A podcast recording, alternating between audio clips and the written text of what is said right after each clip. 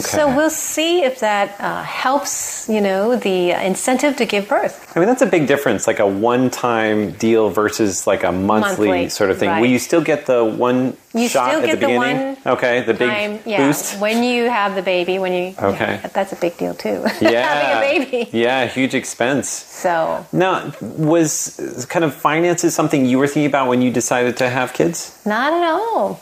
If I did, I don't. I still would have kids, but I probably would be very overwhelmed. You would have thought a lot about I, it. I would be did. overwhelmed, and we're spending more than we ever imagined on our kids. So Yeah. it's better not to think too much.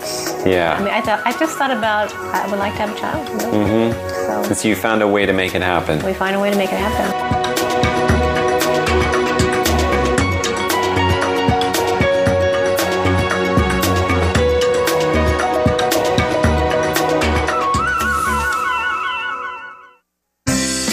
What's this all about? Why are they doing that? What's going on here? It's Curious John. What is he curious about today?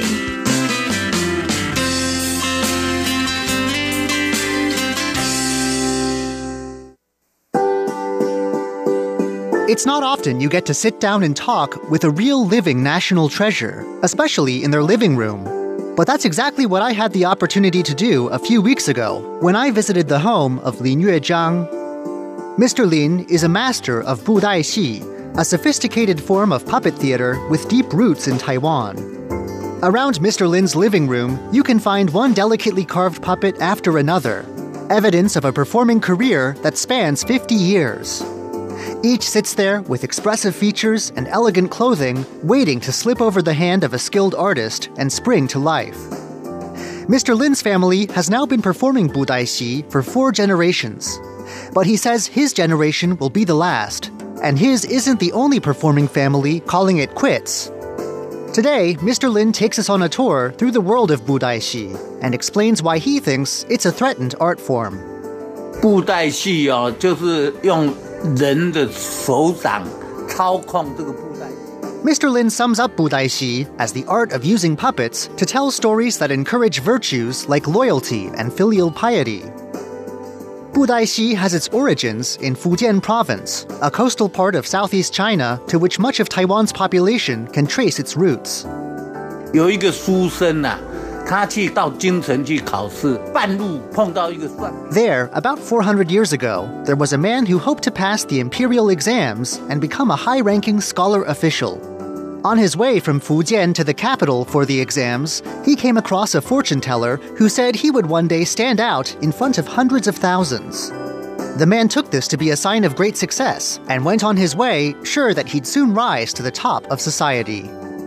He did make it through the grueling exams, but he didn't pass.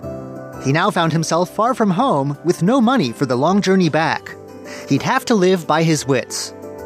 To raise funds, he carved some puppets from wood and took to putting on shows with them at the entrances to temples.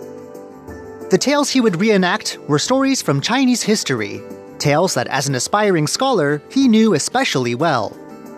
The shows proved to be hits, and he was able to make his way back home, temple by temple. On his way back, he came across the same fortune teller he'd seen before and made a point of telling him how bad his predictions were. Well, what are you doing now? the fortune teller asked. Putting on puppet shows for the masses, the man said. Are you not then standing before tens of thousands? came the fortune teller's reply. It was then the man knew he had found his real calling in life. From him, it said, the art form spread through the south of Fujian, and from there to Taiwan. It remains an art form linked with temple events, performed for the gods as well as mortals. 前台两个，两个其中一个主演，一个助演，主演要负责。 A performance requires six people two puppeteers hidden from view inside the box like puppet stage, and four musicians behind the stage. The senior of the two puppeteers is responsible for moving the puppets and doing all of the voices, while a junior puppeteer just helps move some of the other puppets. Budai Xi includes plenty of martial arts fight scenes, and so as you might expect, the music can get quite loud. One musician beats out time on a drum, acting like the conductor that the rest follow. A second plays a shrill oboe like instrument called the suona, along with another drum that provides extra excitement during fight scenes.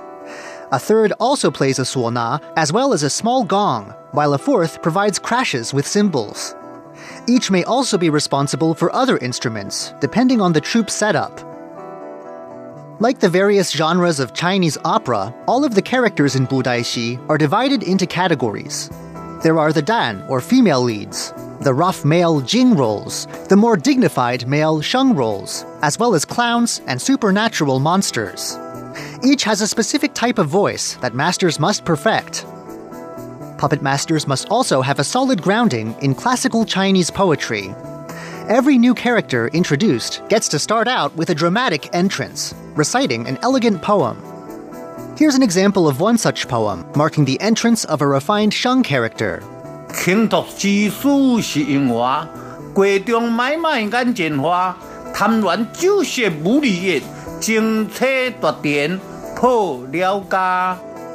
Here's another poem, this time marking the entrance of a clown.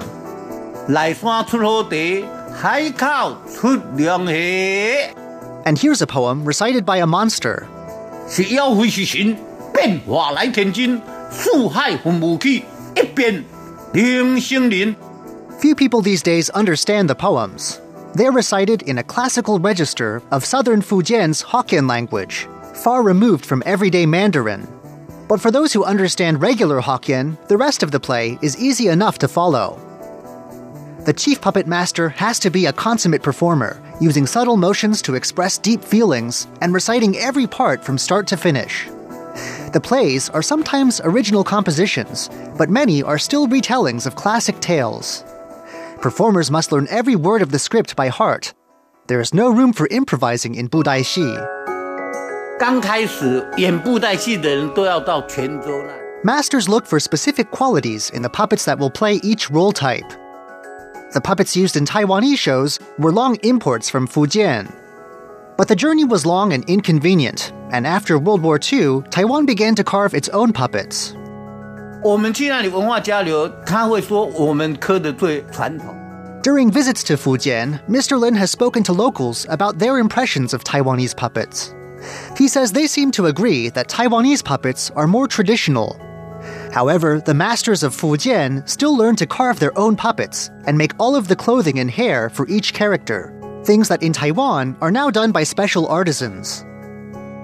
我曾祖父在大陆泉州是乡下， Mr. Lin's great grandfather was a Budaishi performer from rural Fujian, but it was hard to make a living in the countryside.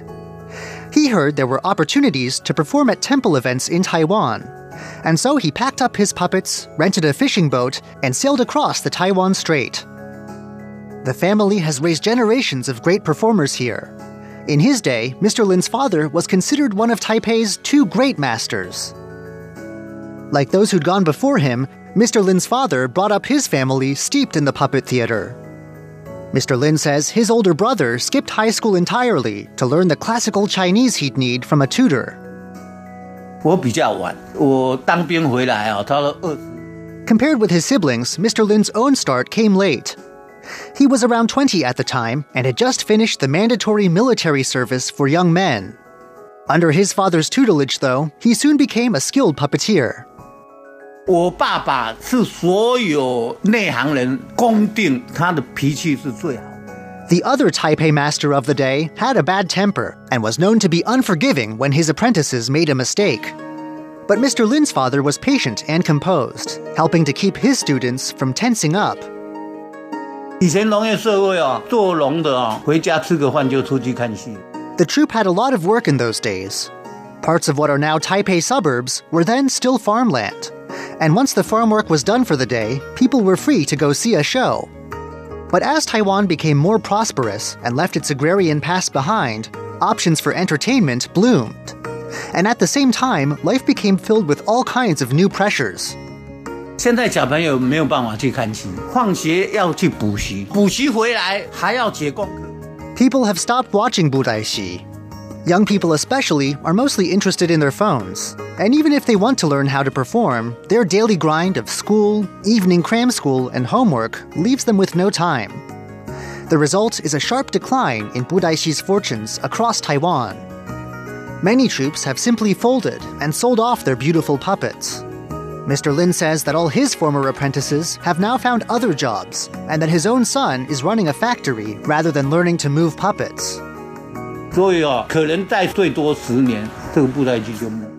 Mr. Lin is now 70, and as he nears retirement, he's come to the view that the art form is likely to die out entirely in the coming decade.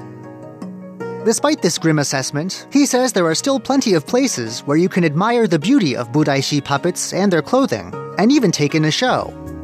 For example, Taipei's old Dadaocheng neighborhood features both a theater and a puppetry museum. For his part, Mr. Lin hasn't given up on live temple performances. He's often out until late in the evening, delighting lovers of the puppet theater and keeping up a family tradition to the very end. I'm Curious John, and I'll see you again next week.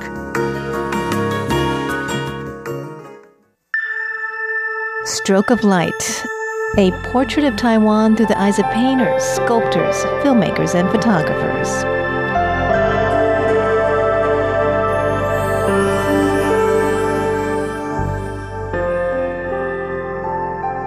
Hello, everyone, and welcome back to Stroke of Light.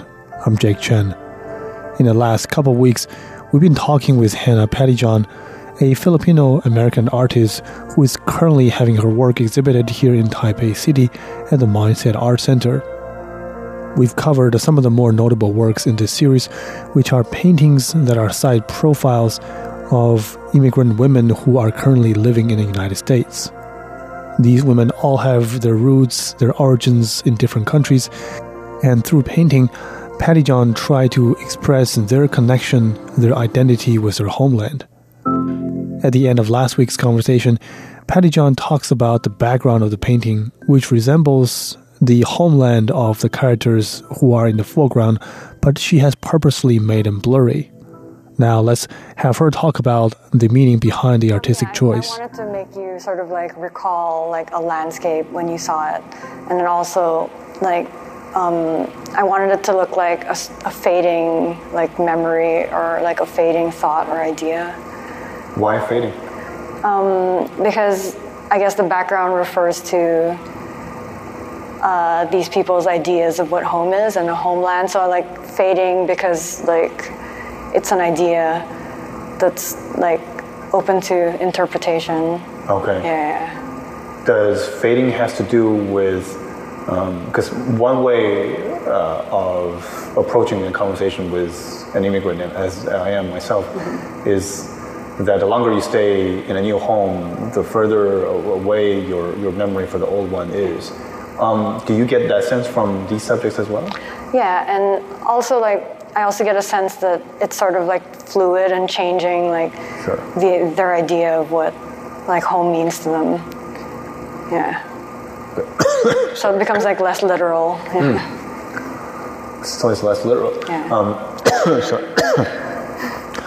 um, talking about less literal, um, there is uh, I can I can roughly I know it's very impressionist, but I can roughly um, I think identify some elements such as rivers and there's clearly mountainscapes and, and, and other things. Um, could you elaborate on the meaning of these elements? Um, so uh, the background uh, was sort of like based on what they told me about their ideas of what like a homeland meant to them.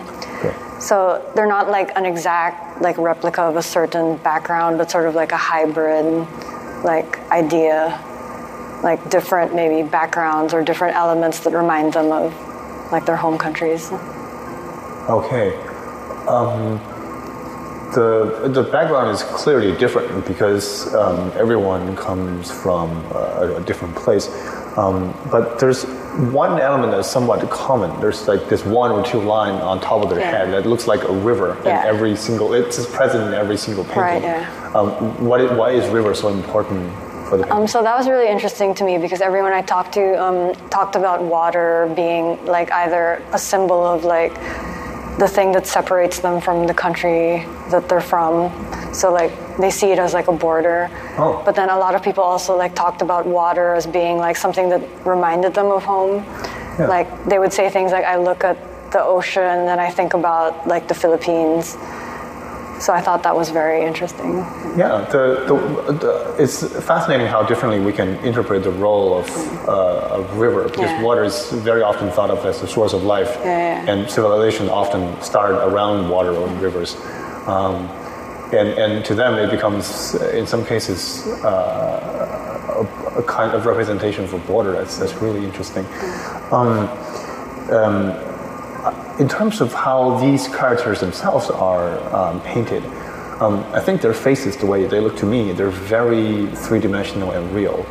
But when we, can see all the um, details and textures and imperfections on their faces.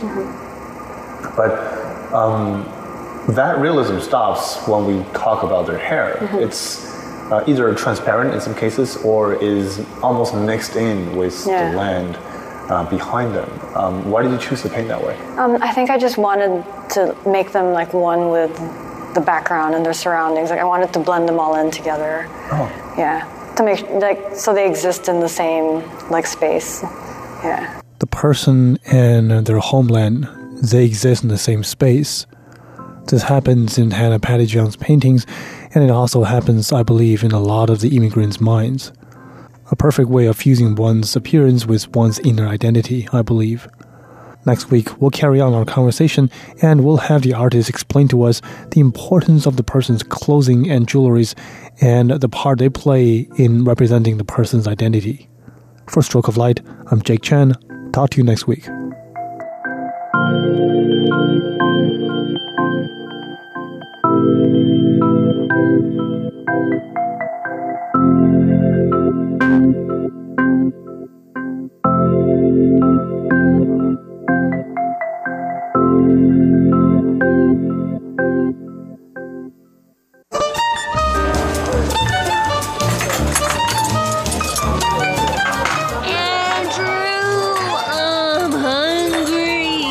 hungry. Okay, Ellen, pull yourself together already. It's time to feast. Sit down at the table with Andrew Ryan and Ellen Chu on Feast Meets West. 欢迎光临。欢迎光临，先生，请问你们几位两位。 ？Hello, hello. Welcome to Feast Meets West, and this is Ellen Chu. And this is Andrew Ryan. Well, tomorrow is a very special day. That is right. It's a green day. a green day. Yes, this green day, everybody has to wear something green, or you can have like a green face. Uh huh. Green face. Yes. Yeah, so green in the face. That doesn't so sound very good. So in Chinese culture, when we say you have a green face, that means that you're not happy. 脸都绿了.脸都绿了. Oh, means Yeah. that you're pissed off. Right. Am I allowed to say that on the air? P- P- you're PO'd. PO'd, okay? Family show. All right. So, but you know, for tomorrow, St. Patrick's Day, having a green face doesn't mean you're PO'd. It means you're a fan of the Irish. Oh. Oh. Friend with Irish? Oh, I mean, yeah. Well, uh, I guess you don't have to be Irish to have a green face. I always thought that it's because we have to wear green is that people can't pinch you. Well, they right because my mom. I remember when we were little, if we didn't wear green, then we get pinched. Right. Yeah. So when we were in school that day, you have to wear something green. Like your friends are always like, "Do you have green on you?" And if you don't, you get check. checked. Yeah, and Right? And usually some, you know, high school kids they just wear like green underwear. Right, and then they can has the opportunity to like show everybody their underwears. Right. That's not very nice. No, just like truth or dare. Truth or dare, baby. Okay. So today in our show, we're gonna veer towards St. Patrick's Day. You know, we we very rarely discuss the West in Feast Meets West. We usually discuss the East in Feast. So do you mean that from now on 2019 we're going to, you know, discuss more on the west? Mm, nah, not really. Just a little bit today, you know, for fun. Okay. So I did a little search. I, I wanted to see what people in Taiwan think about the Irish or curious about the Irish or Ireland. So I went and did a little Google you search. went to Google search, right? That's So you hit Ireland, which, Which is Ireland. Yes, and then you can see what happens if you type those. You can see what all the other things that people search for that come after Ireland. So, So we have uh, Irish coffee, Mm-hmm. and we have the Irish French fry or baked potato. yeah, why why are Irish French fries so popular? I thought it was an American thing. But I think you know, Irish, they have Potatoes. potatoes, right? Right. But you know, they don't necessarily make French fries. Well, I guess these days, of course, they probably do, but like. right, but it's not like a delicacy that, you know, cultural delicacy. You don't really link French fry with Irish. I You're- think Irish and French do not mix. okay? well, except inside me, Ellen Chu, because I'm part French and part Irish. Oh, so you are the Hurrah. crazy potato. Oh, I, I know what they're Googling now. I think that's why you call me Mr. Potato Head in the It's past. like Irish feng shui. Okay, feng is like crazy Oh, potato. So I get you it. know when they're googling it, actually the definition down there is Andrew Ryan from RTI. Oh, that's so nice. Thank you so much, everybody, for putting me in there. I finally realized. Oh, no. Okay, so, So, what else do people? Irish traveling. Irish traveling. Mm-hmm. So, like, people want to go to Ireland for vacation. Yes. Irish people. Mm-hmm. Irish dancing. Yes, I think many of the Taiwanese locals are really into tap dancing because I guess there is several like you know uh, tap dancing group from I- Ireland. Like river dance. Right, River Sort Dance of, came over, yeah. and, it- they, and there's also one called Step or something. Do you know my mom used to do Irish dancing? She would like get decked up on St. Patrick's Day and they would trot her around to all the different schools. Oh, she'll like tap dance all the way to your school. well, I wasn't born then, but you know. um, Okay. Yes. What else do we have? uh, Ireland work vacation, so you, you you have opportunities that you can work there and have a vacation. oh, like a working holiday thing? Why don't we do that? I think we should. I think we're too old, Ellen Chu. No, I think you know we can call up, you know, Ireland radio station and say, "Hi, would you like to allow us crazy nuts, crazy potatoes to be in part of your show?" I'm not sure they'd be into that. Maybe you know they But you need never a know. little bit of kick from us. Yeah, right, right. Okay. All right. So what else do we have? 爱尔兰猎狼犬, so that is kind of the uh, hunting dog. Irish hunting dog, Right. retriever, I Irish guess. setter. That's what they call them. Okay. Ireland English. Can you speak Ireland English? Not, I'm not going to do that on the air. Dialect? Come on. I'm from Ireland. I'm from Ireland. and I'm done. You done? I don't want our Irish listeners to be angry at us. No, no, no, we're not. But you know, it's interesting because one of the 007, what's his name? Sean, Sean Connery, Connery. right? He Yes. has that accent. He does have that accent. Right. Sean so Connery. if you're wondering, then you know he would have the accent. Look him up. Don't t- don't look at me. But he's really a gentleman, though. He is a gentleman. Know, shy, okay. So Very shy. Handsome, okay. So handsome. with that accent, maybe you should pick it, pick it up I'll work on that. so you can pick up more chicks. Okay, Ellen Okay. Chu. We'll work on that. All right. Anyway, ladies and gentlemen, we should move on with our show. What do you Right. think? okay. I think people are more interested in checking out our menu today. All right, let's have a little look see. Mm-hmm. In our very first course, we will be talking about the overseas Irish community and about how many Irish people live in Taiwan. I found the answers. You did. Yes. Plus, what about other Diasporas. diasporas and what's the largest in the world? Huh. So, what's the largest overseas community of any country in the world? We're going to have that answer in just a second. In our second course, I'm going to head into the Feast Meets West Test Kitchen to bake up an Irish treat that my mom made every St. Patrick's Day when I was little. Wow. Are you ready for green. it? Well, no, it's actually not green. No? But it's delicious. It's it's very Irish. Okay, and in our third and final course, we'll be sampling that treat, Irish soda bread, right here in our studio. That's right. I did not put any soda in the bread. Okay. Well, sort of. But anyway, Soda baking powder. it's baking soda, yeah, and baking powder. All right, so we're gonna go into the song called uh, Irish Sushi. Uh, wait a minute. I don't think that's what it's supposed to be. Uh huh. It sounds very confusing. Okay. I think I typed the wrong words on the rundown. Okay. So what is it?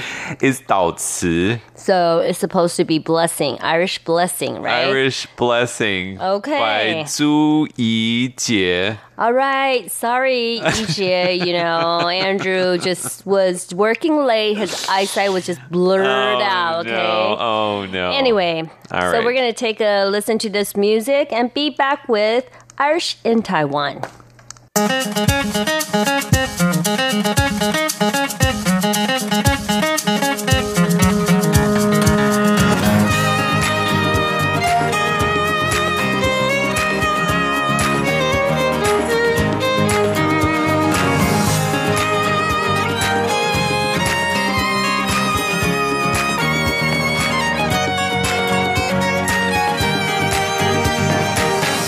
时间，辛勤工作，这是成功的代价。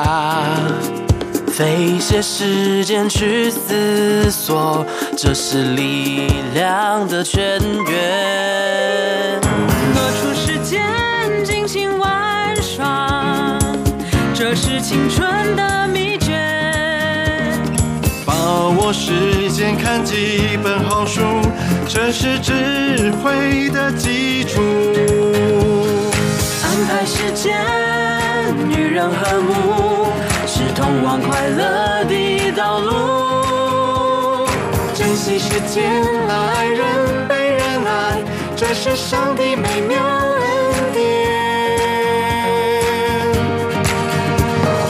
找个时间 分享，无我无私无伪装，随时随地放声开怀笑，这是灵魂的音乐。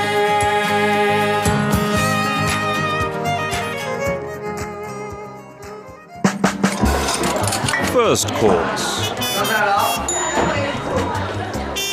Okay. So Irish in Taiwan and the diaspora. Where did this word come from? Diaspora. I think it's Greek, Ellen. Really? Yes. Diaspora, Diaspora. right? Basically, it just means the overseas community of a specific country. Uh huh. And we're going to tell you in just a moment the world's largest diaspora. But before we do that, let's talk about the Irish diaspora. Okay, so the Irish diaspora, I think in Taiwan, is there a large population? I don't think so. There are, I can tell you how many there are. We How have the list here. Uh, there are. There are Wait, how many are there? I, 125 men and 20 women. Where'd wow. you find that? Here. Oh, there it is. Yes, I knew that. Your eyes. you need a checkup, okay? Seriously, man. Okay, this is actually, uh, well, taken from December 2018 stat- statistics from the National Immigration Agency, okay? That's right. And more than half of them are in Greater Taipei. Not a big surprise there. Right. But so only 155 Maybe they didn't count you. Well, see, that's a great question, Ellen Chu. I actually Right. technically, by some standards, don't count as the Irish diaspora. Okay. When I'm in the US, I do, Mm-hmm. because my ancestors were. But actually, the country of Ireland only says that people who are born in Ireland uh, or are direct descendants count. Or are citizens, sorry, count. Mm-hmm. Okay. Yeah. So since 1700, between 9 and 10 million people born in Ireland have emigrated. That's more than the population of Ireland at its historical peak of 8.5 million people in the 1840s. Wow. So the poorest went to the Great Britain, uh, and then those who could afford it went further. So about 5 million went to the United States, including my ancestors. Wow, so they were the wealthy ones. Yeah, but it's also a tragic story. Is a young father brought his baby to the U.S. and then promised his wife that you know he, she, he would go back for her, and he left the child there and went back for the wife and never returned. Whose story is that? That's my great grandmother. really? Yeah, so, your she great was orphaned. So your great grandmother was orphaned, My grandma Ryan, her last name was Noonan. Uh-huh. Her mother. but who who was taking care of her? So the Grandfields, so it was a family that they knew. A good friend of the the father was mm-hmm. taking care of her, and then she just became part of the family. Why didn't the father come back? Did they ever find out? I don't know if they ever found out. I think he went back and got remarried. Maybe I think his wi- original wife died, and then he got remarried and stayed there and had his own family with his own kids, and never came back for the daughter. Man, Sad, right? That's really sad. Yeah. Sorry to break your Wow. break your mood there. Okay. Very very interesting. We have black and white photos of all these people too, which is interesting. Okay, the diaspora broadly interpreted is everyone known to have Irish ancestors. Example, over 100 million people. Okay, by ca- comparison, the Republic of Ireland has a population of a little under 5 million. Yeah, so huge difference, right? Uh, by that definition, I would be part of it. 36 million Americans claim Irish as their primary ethnicity. Mm-hmm. However, people in Ireland, I don't think really include Americans in that. The All right. government of Ireland defines the Irish diaspora as those with Irish nationality living outside of Ireland. So those 155 people in Taiwan count Okay. as part of that. Yeah. Okay, the number about 3 million persons, about half of whom are born in Ireland, okay? Mm. So what's the world's largest diaspora, Ellen Chu? I think it should be You could probably guess some of them. Indian. Indian, you are Eh? right. That is right. So Kirthi, right? Yes. Our uh, winter intern. Mhm. She is part of the, the world's largest diaspora. Over 15 and a half million Indians live outside of their country. Chinese. Definitely. Huge, And? huge population. Filipinos, I think, Uh, probably yes, huge. Filipinos and uh, Thai people. Mhm. I see a lot of Thai people A around, lot. right? Vietnamese, and Vietnamese. So these are all like included. Yes. Okay. How about where Taiwanese are? The Taiwanese diaspora is 1.9 million people. That's a lot of Mm. people considering there's only 23 million people in Taiwan. Wow. So the largest places with Taiwanese populations are China. Mhm. So a million Taiwanese live in China. That's more than half. Mm-hmm. Half a million in the in Indonesia. Mm-hmm. 364,000 in the US. That was what you would have been when Right. you lived in the States. Mm-hmm. Part of that group. And then Thailand, Brazil, Canada, Japan, Vietnam, Singapore. So I could have been that. Japan. yeah, you were born, you were lived there too. I lived there too, right? in Ethiopia. I wonder how many um, Taiwanese people there are in Ethiopia. Probably like like four, just our family. right, right, right. Right. So the one on this list that is interesting. There's 70,000 Taiwanese people in Brazil. I know. A lot of people immigrate there. I, I know a lot of people, you know, that's from Brazil. Really? Yeah. I know a lot of um, people from Central and South America who are Taiwanese, but I Mhm. don't know anybody from Brazil. I know probably around 10. Wow. Yeah. Fascinating. Fascinating, huh? Fascinating. Because I think it's easier to bring your kids out and then set up a life there. Yeah, yeah. I think um, if you come to Radio Taiwan International and you walk around the foreign language service, you'll be amazed by the numbers of different people from different parts of the Taiwanese diaspora. So you Mhm. have Central Americans who are Taiwanese by birth, and, Mhm. or their parents are, and they Mm-hmm. look, you know, Asian, obviously, but Mhm. then they're fluent in Spanish, fluent in French, Mhm. German. Wow. Yeah, if you want to um, open up your eyes a little bit, not you, Ellen Chu, but like our listeners, I think a lot of people when they come to RTI the first time, they're like, "Wow, that person looks Chinese, looks Taiwanese, but they speak Russian. How is that possible?" I know. So Yeah. so they grew up there? Yeah, yeah, or born there. Some of them, yeah. Really? Yeah, Interesting, yeah, huh? Why are they back here? Well, some come to study. Um, some come for work. A lot Uh-huh. of them come to study. Okay. Yeah, study Chinese. Yeah. I see. Hmm, amazing. Fascinating. So I'm going to head into the Feast Meets West test kitchen and make you some bread, Ellen Chu. All right, we're gonna get into the mood of our St. Patrick's Day Mhm. with, with some real Irish food. And we're going to start with a real Irish song called Paddy's Call by Bridget Bowden. Let's check it out.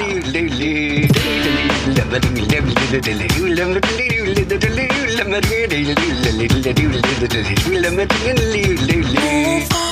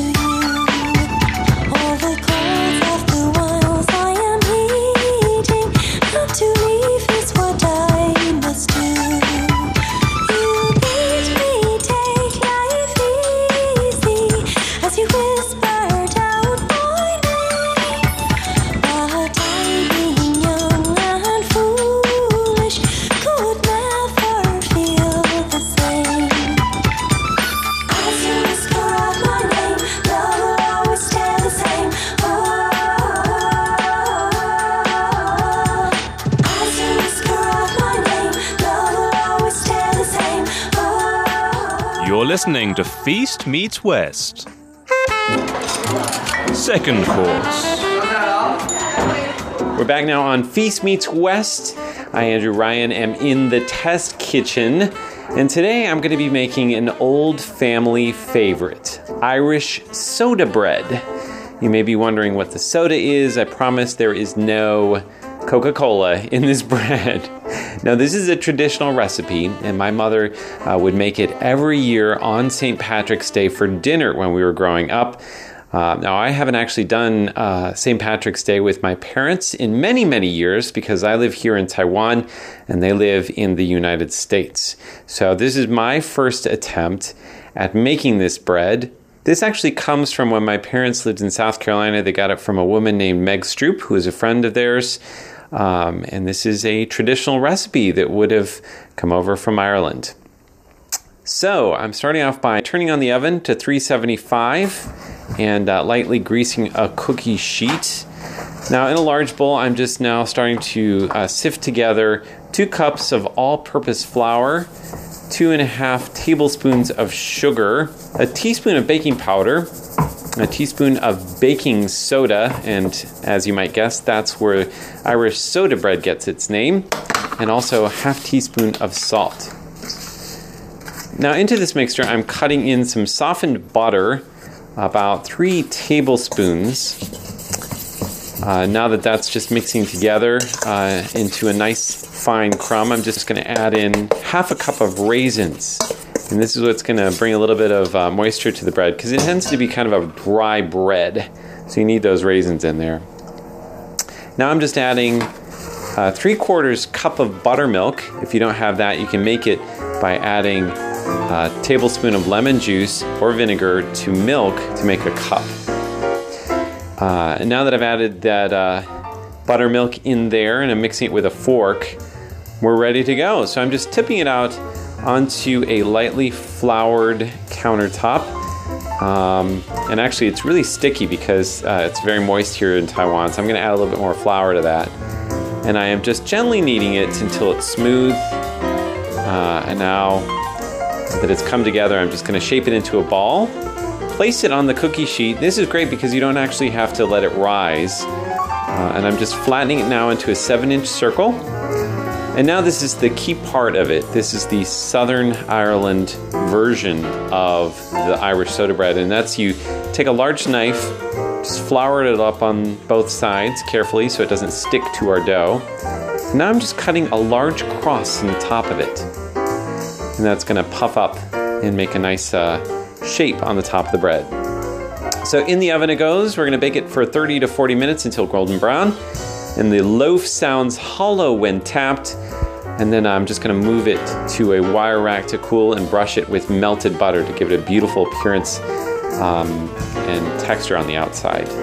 So there you have it. That's our uh, recipe for Irish soda bread. Uh, and that's what I'm making this year for St. Patrick's Day. When we return in just a moment, we're going to let Ellen Chu sample it, but first a song. And this song is called 面包的滋味, or the flavor or taste of bread, and it's by Li Yichen. Back in a moment when the feast continues.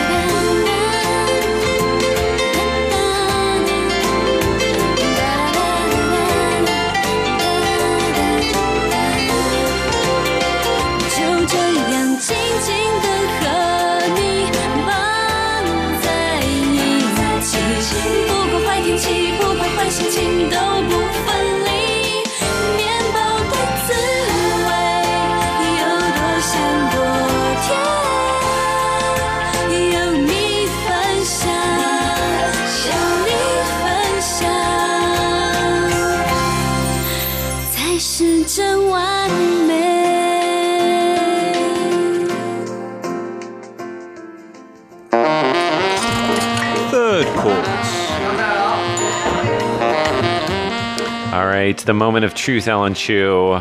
So, what is it? It is Irish soda bread that my mom gave me the recipe, Okay. and I'm really nervous because I've never made it before. and it's flattened a little bit, so I apologize. Oh, it looks like something we would get in a bakery. Ooh, have a smell, Ellen Chu. smells really good. Mmm. Are you very buttery. ready? Let's just go big or go home. Wow. Slicing through it. It's supposed to have a little good. cross across the top, but I don't see that. Okay. Did your mom teach you how to make the cross? Yes. So what you do is you um, flour up your knife before you put it in the oven, and then you Mm. just slice it down Oh, gently. interesting. Well, it looks like it's baked all the way through, which is good. Wow. It's good. Mmm. Mmm. Tastes like my mother's. Really? Yeah. It tastes a little bit like cornbread, Mmm, it does. right? So what's interesting is it's kind of a cakey bread. It's not mm-hmm. very fluffy mm-hmm. because you don't let the bread rise. Okay. And like a lot of really traditional breads from poorer countries, um, mm-hmm. you know, these days Ireland is doing much better, but like back in the day, they had to use very few ingredients and they didn't have very much time. And most people would have made the bread themselves at Mhm. home rather than buying it at a bakery. But these ingredients Mm for people who are poor, like butter, hmm. Mm hmm. it should be like very luxurious, like a deluxe for them. Well, I think in Ireland, if you have cows, Mhm. it's easy to get the butter. Mm-hmm. What's interesting is that baking soda wasn't introduced to Ireland until the 1840s, and that was a little bit harder to get. Mm-hmm. Um, So what did they use? uh, I don't know what they used before that, but I think Irish soda bread, this name and this kind of bread, only is less than 200 years old. So they wouldn't have had this before. Mm-hmm. In this bread, it uses a leavening agent instead of yeast, which I think may, maybe was a little bit harder to get. Mhm. And then you use sour milk to moisten and activate the soda and the salt. So Mm. basically, you can put milk and put either a little vinegar or a little lemon in it to make Mhm. buttermilk. And then that will activate the baking soda and the salt Mhm. in there. And then if you have a cross in the top of the bread, that's um, how they do it in southern Ireland. In the northern regions of the country, they flatten it into a round disc and then divide it into four equal triangular shapes. And then you cook it Mm. on a griddle. So your mom must be from the south. Uh, my dad, my dad's family is from the Oh, south. okay. My mom only has a little bit of Irish Mm. ancestry in her from her father. Oh, it's good. It's it's a very simple bread. Mhm. It's nothing like fancy, but there's a lot of raisins in there, and it's a little bit sweet. Mhm. It's good for breakfast, but we would eat it for dinner. Strangely, I think I would eat it for like Like snacks. Snack, right? Yeah. We would have this with uh, corned beef and like potato soup or some kind of Mhm. potatoes, and that would be our meal on St. Patrick's Day every Wow. year. Yeah. That's great. Mm. It's the only really like kind of Irish thing we did, but I'm wondering that might be American Irish. Right. So it's just just like you know, Panda Express is like Chinese American. But I like Panda Express. I right? love it too, and my kids fell in love with it. They want to eat it every day. Ah, that's so funny. They like it better and more than the local Taiwanese restaurant. that's hilarious. Well, it's probably just because it's so different, right?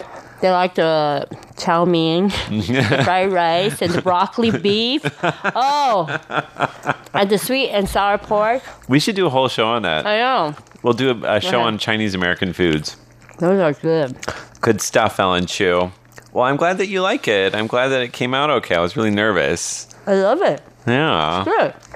So that's our show about St. Patty's Mm. Day. And we want to leave you with our addresses. Okay, are you ready? I'm ready. Are you ready? I'm choking. Don't choke, Ellen Chu.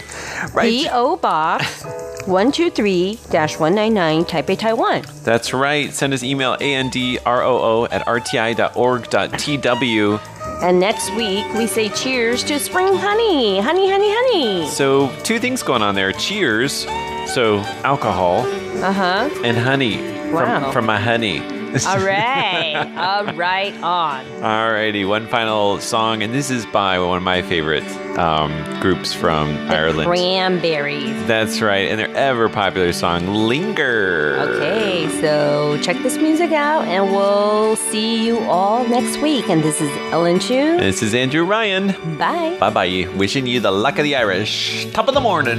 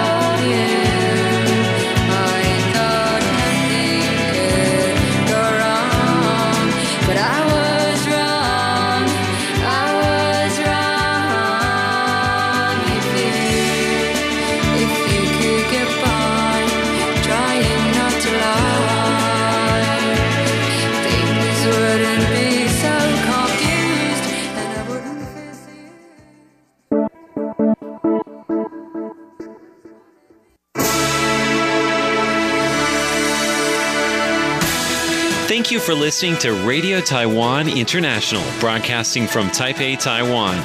Check out our website at english.rti.org.tw. Again, that's english.rti.org.tw for the latest news and features from Taiwan. You can also listen to our programs and watch videos as well. Our 60 minute English language program can also be heard every day at the following times and frequencies. In southern China and South Asia from 1600 to 1700 UTC on 6180 kilohertz. Again, that's in southern China and South Asia from 1600 to 1700 UTC on 6180 kilohertz. And in Southeast Asia from 0300 to 0400 UTC on 15320 kilohertz. Again, that's in Southeast Asia from 0300 to 0400 UTC on 15320 kilohertz. We'd love to hear from you. Please send your comments to PO Box 123 199, Taipei, Taiwan. Again, that's PO Box 123 199, Taipei, Taiwan. Or send an email to rti at rti.org.tw. Again, that's rti at rti.org.tw. Also, visit us on Facebook. The address is fb.me forward slash Radio Taiwan International. Once again, on Facebook, we're located at fb.me forward slash Radio Taiwan International for videos, photos, and news of interest from Taiwan. Thank you once again for listening to Radio Taiwan International.